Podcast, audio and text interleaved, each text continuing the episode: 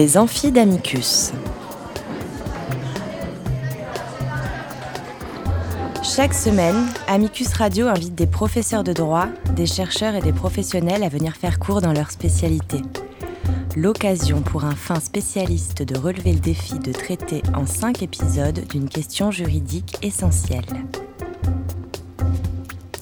Aujourd'hui, Karine Gilberg, professeure associée à l'Université Paris 10, nous parle de légistique, le défi toujours renouvelé du mieux légiférer. Épisode 3. Une règle mieux pensée peut-elle embrasser la diversité du réel?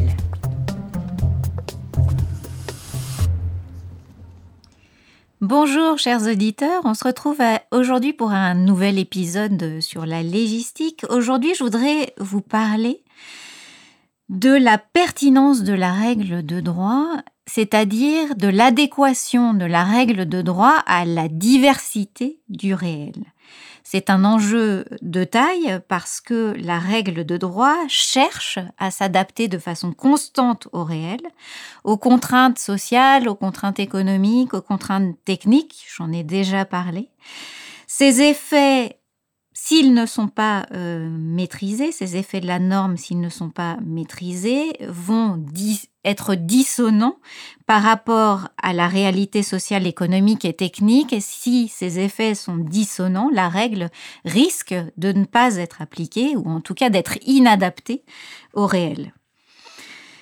Mieux penser le droit, c'est évidemment ici l'enjeu, comment faire que ce droit soit aussi adapté que possible à la réalité?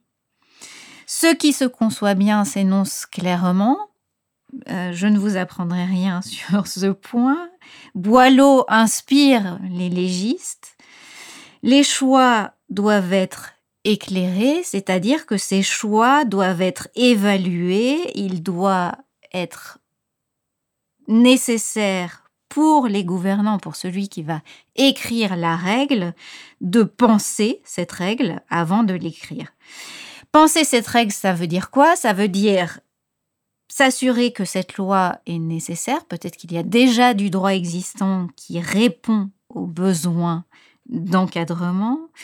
C'est s'assurer des objectifs de cette loi. Parfois, les objectifs de la loi ne sont pas aussi clairs dans l'esprit des gouvernants qu'on pourrait bien le penser, ce qui va poser ensuite des euh, problèmes aux juges, aux citoyens, à celui qui va appliquer aux collectivités locales, aux entreprises, etc. Parce que si je ne sais pas quel est l'objectif de la loi, comment, ou du législateur, comment je peux interpréter cette loi? Bonjour Arjuna. Bonjour Tiffaine, bonjour à tous. Vous nous parlez aujourd'hui d'une étude réalisée par la Commission européenne qui envisage de taxer le kérosène dans le secteur de l'aviation.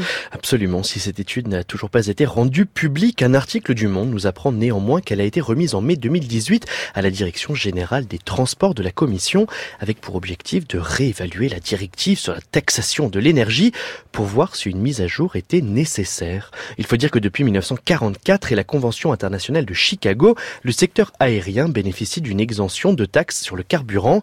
À l'époque, l'objectif est clair, il s'agit de favoriser l'essor du trafic aérien et d'encourager les échanges au lendemain de la guerre. La convention est donc adoptée par les 191 États membres de l'Organisation de l'aviation civile internationale. Une convention largement critiquée aujourd'hui du fait de la place croissante de l'aviation dans l'émission de gaz à effet de serre. Oui, 75 ans après l'adoption de cette convention, l'exemption fiscale du kérosène apparaît comme une incongruité absolue alors que le transport aérien pollue par personne et par kilomètre parcouru deux fois plus que la voiture et 40 fois plus que le train.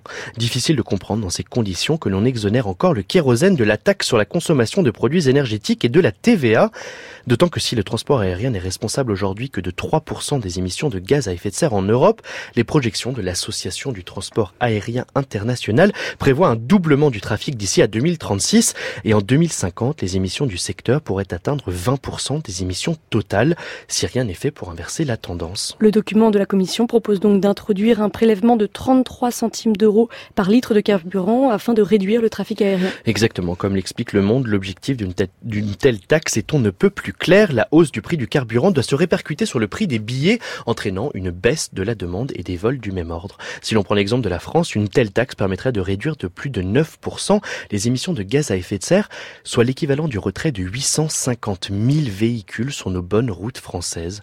Mais en attendant l'adoption encore toute hypothétique d'une telle directive, certains estiment, jusque dans les rangs de la majorité, que le gouvernement devrait prendre les devants et mettre en place une taxation du kérosène au niveau national. D'autant que si les vols internationaux restent aujourd'hui protégés par la Convention de Chicago, rien n'interdit de taxer les vols intérieurs. Exactement, ce qu'ont d'ailleurs déjà fait des pays comme le Brésil, le Japon, la Norvège ou encore les Pays-Bas.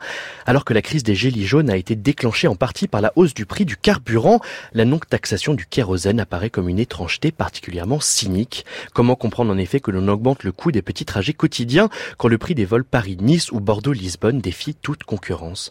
D'autant que l'argent pourrait permettre de financer d'autres modes de transport plus doux comme le train et permettre la réimplantation des petites lignes sinistrées par des années d'austérité budgétaire.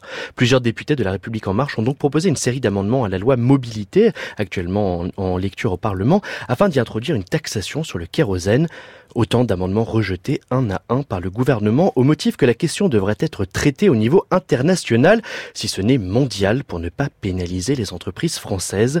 Toujours et encore les mêmes logiques visant à opposer artificiellement l'économie et l'écologie. La taxe sur le kérosène, donc une incongruité absolue qui aurait dû conduire à légiférer. On comprend par cet extrait le nombre de données euh, qu'il faudrait traiter pour savoir euh, si cette taxe est justifiée et si elle va produire les effets qu'on souhaite qu'elle produise.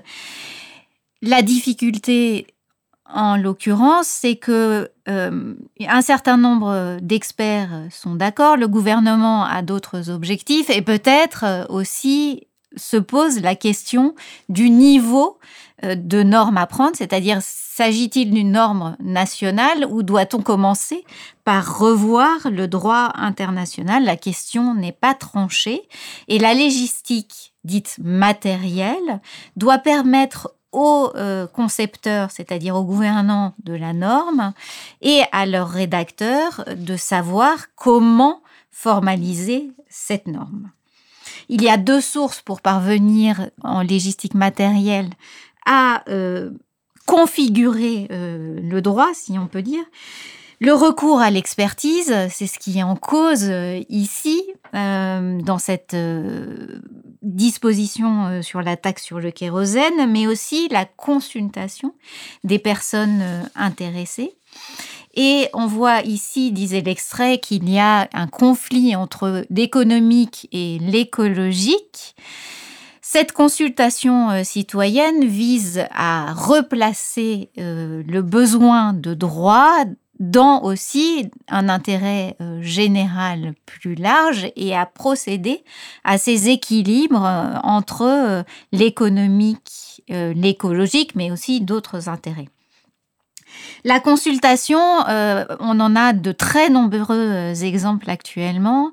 Donc la consultation, ça consiste pour les gouvernants à consulter la société civile, c'est-à-dire des partenaires sociaux, mais aussi des citoyens qu'on pense à l'exemple de la Convention citoyenne euh, sur le climat qui s'est donc euh, réunie euh, ces derniers mois et qui a remis ses propositions, lesquelles propositions doivent être traduites juridiquement? Que va faire le gouvernement de ces propositions? C'est le travail qui est actuellement en cours entre ces citoyens, donc une délégation de la Convention citoyenne sur le climat, et euh, les parlementaires et les ministères pour finalement déterminer euh, ce qu'il est urgent de euh, traduire dans la loi. Un projet de loi devrait être prochainement élaboré et remis. Donc ces propositions viennent de la société civile et doivent être traduites en droit quelle est la compréhension des citoyens, la représentativité de ces citoyens est toujours une critique qui est adressée aux consultations publiques, puisque l'on considère que finalement, certes, les citoyens incarnent l'intérêt général, mais ils peuvent aussi incarner des intérêts particuliers. Pourquoi on recueille ces données? Pour être éclairé sur la situation, pour savoir quels sont les impacts que peuvent produire une norme, mais il suffit pas d'avoir des données pour savoir quelle est la situation. Il faut aussi structurer ces données, leur donner un sens, et c'est euh, ce pourquoi les euh, décideurs publics vont faire appel à des experts pour avoir un schéma d'explication euh, sur une situation donnée et finalement réfléchir à la façon dont va être structurée aussi la norme. La démarche de la légistique, c'est donc de traduire ou d'aider le décideur à traduire ses avis d'experts en loi, c'est aussi d'adopter une démarche méthodique dans la conception de la loi, et c'est en particulier l'évaluation en amont puis en aval de la loi qui va permettre à limiter les effets pervers que pourrait produire la loi, mais aussi à s'assurer que les effets identifiés, ce que l'on veut faire produire à la loi, vont se produire.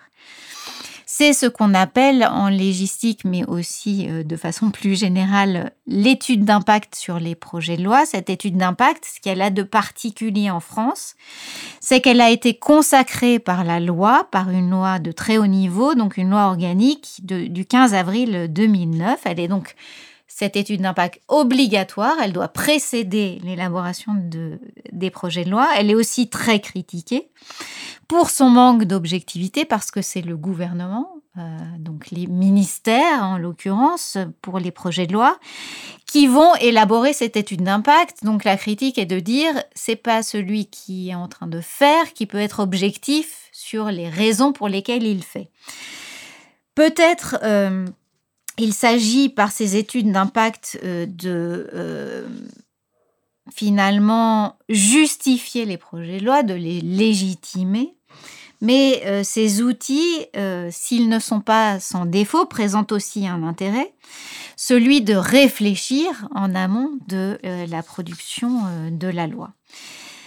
Il y a d'autres outils comme l'expérimentation législative qui consiste à mettre en place un dispositif de façon expérimentale, c'est-à-dire principalement de façon euh, temporaire, pour soutenir une euh, innovation sociale. Par exemple, euh, le revenu social de solidarité active a été expérimenté avant d'être généralisé. Il se trouve qu'il a été généralisé pendant qu'il était expérimenté. Donc parfois, les objectifs ne sont pas... la généralisation intervient avant l'évaluation de l'expérimentation.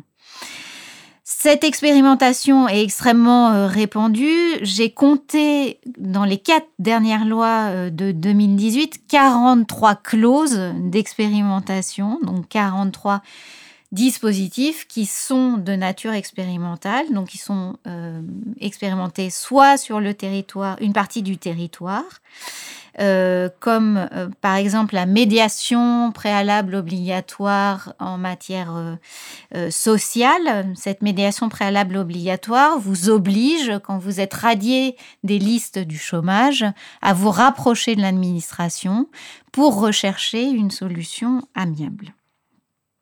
Finalement, ces innovations, elles sont extrêmement intéressantes mais leur utilisation n'est pas exactement euh, optimale et c'est pour ça que euh, ces outils sont critiqués. Pourquoi? Parce que finalement, ces outils servent à justifier des choix là où ils devraient être une véritable aide à la décision, donc aide à réfléchir en amont des lois. C'est pas toujours la façon euh, dont se passent les choses.